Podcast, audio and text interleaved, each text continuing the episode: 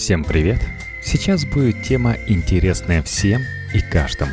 Как стать диктатором и разбогатеть. Практическое руководство. Неразумно все свои будни тратить на работу. Пора подумать и о саморазвитии.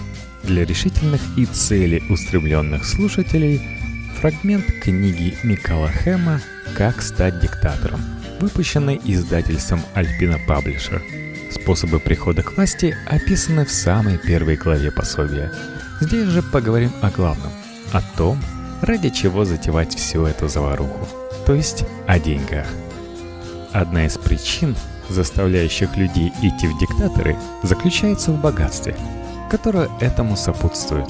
Существует множество способов распространить коррупцию и перенаправить денежные потоки в ваш карман – но есть несколько основных правил, с которыми рекомендуется ознакомиться всякому деспоту, мечтающему сколотить состояние. Разместив своих людей на ключевых позициях, можно приступать к наполнению личной казны. Одним из важнейших приемов является государственный контроль над всеми предприятиями вплоть до самых мелких. Как правило, Страны с авторитарным режимом занимают самые нижние строчки в рейтингах, оценивающих легкость ведения бизнеса в стране. И тому есть причины. Максимально жесткое регулирование и как можно более строгий контроль открывают поистине бескрайний простор для коррупции. К примеру, в авторитарном государстве обычно требуется получение лицензии для ведения абсолютно любого дела.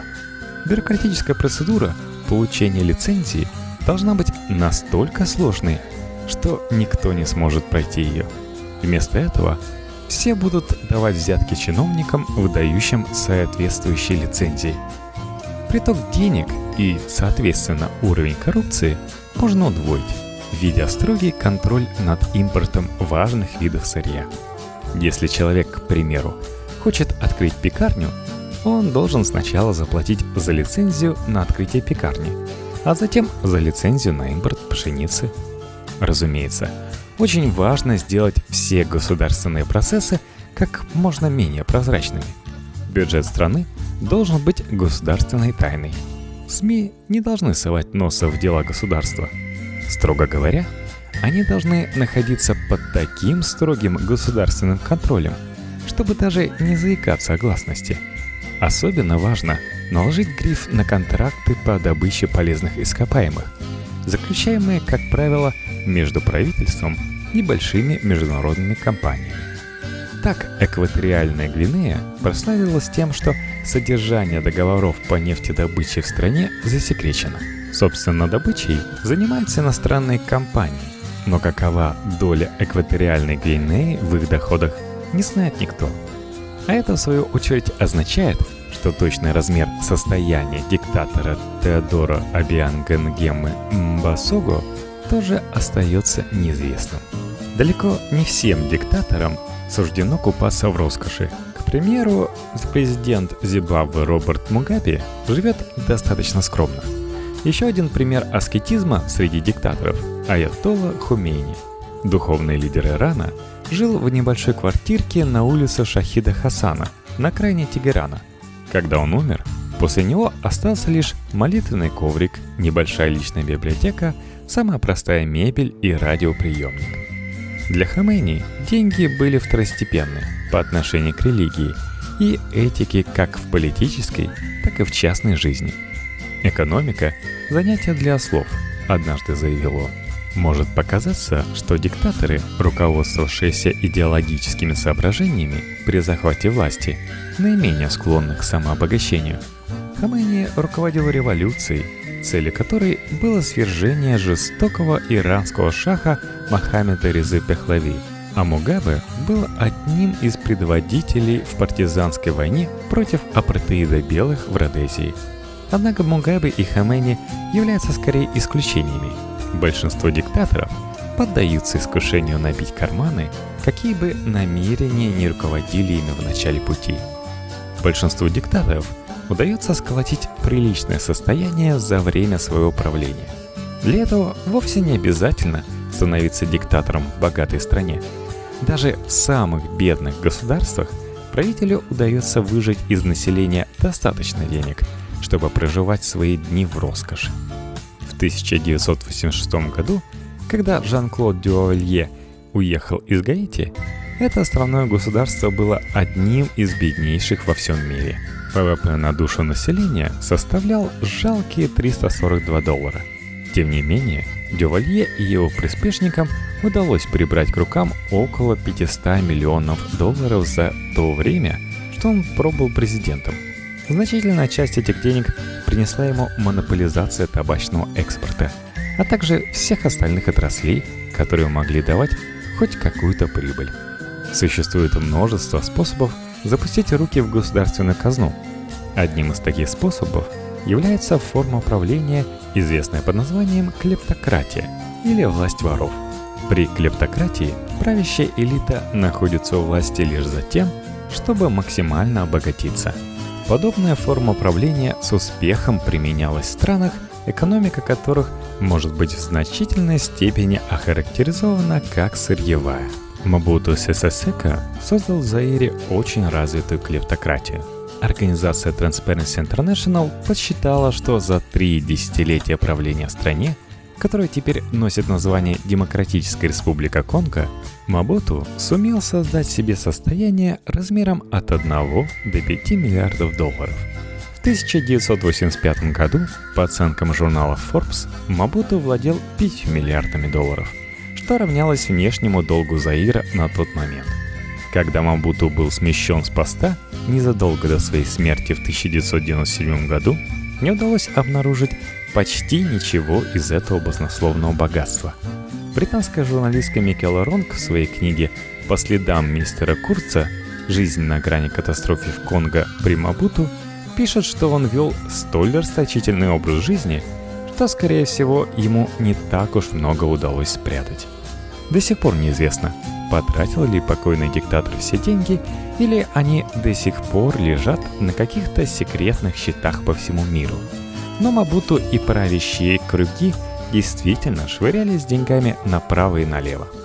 До тех пор, пока ему хватало денег на личные расходы, Мабуту мало интересовался экономикой и финансовыми трудностями правительства. Без сомнений, он был умным человеком.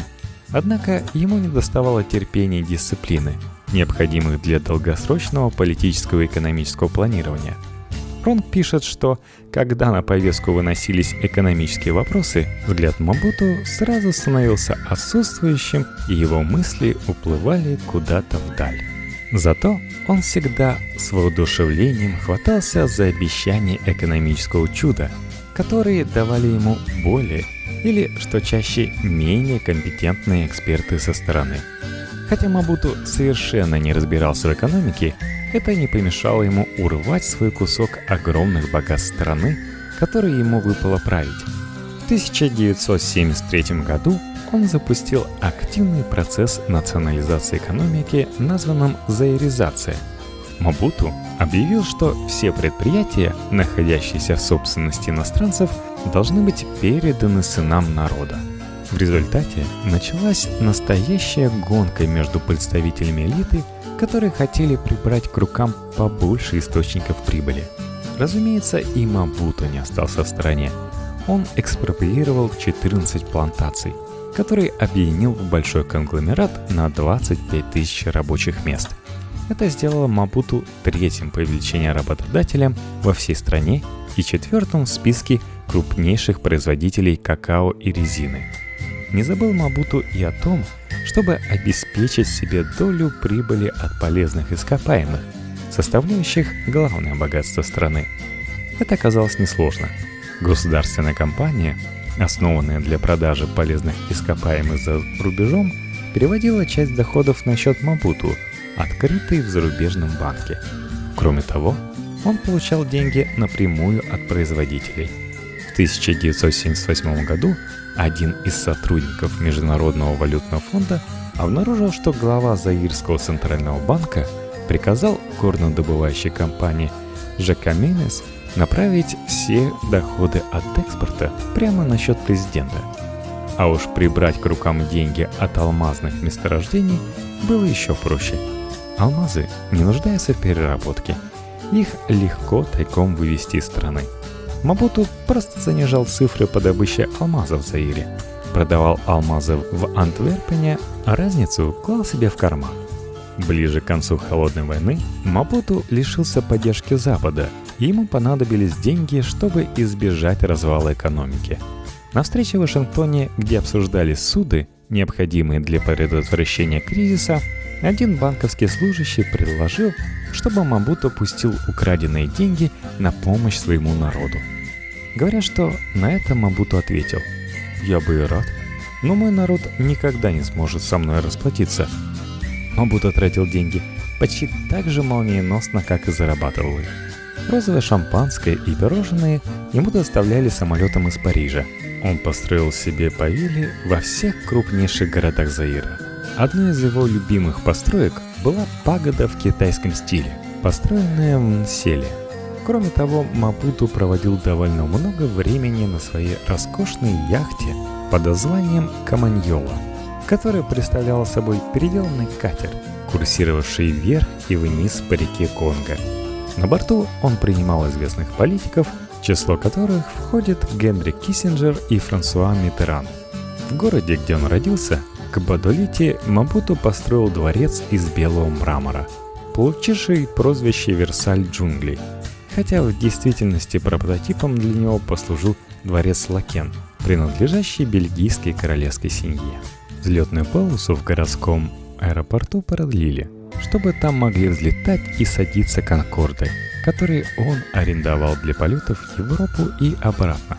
Инфраструктура для остального населения была не настолько важна.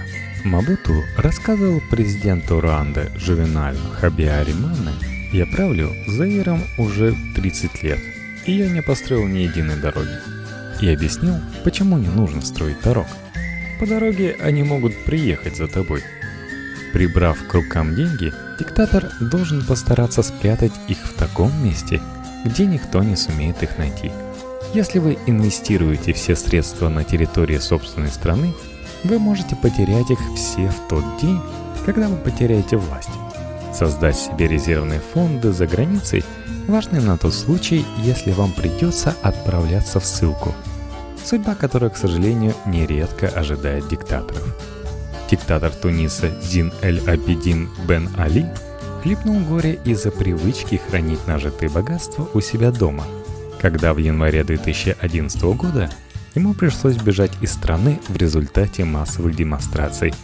В одном из его дворцов нашли несколько миллионов евро, долларов и тунисских динаров в тайном хранилище, спрятанном за книжным шкафом – Кроме того, были обнаружены целые стеллажи с коробками, полными запечатанных конвертов от Центрального банка Туниса, а также дорогие украшения.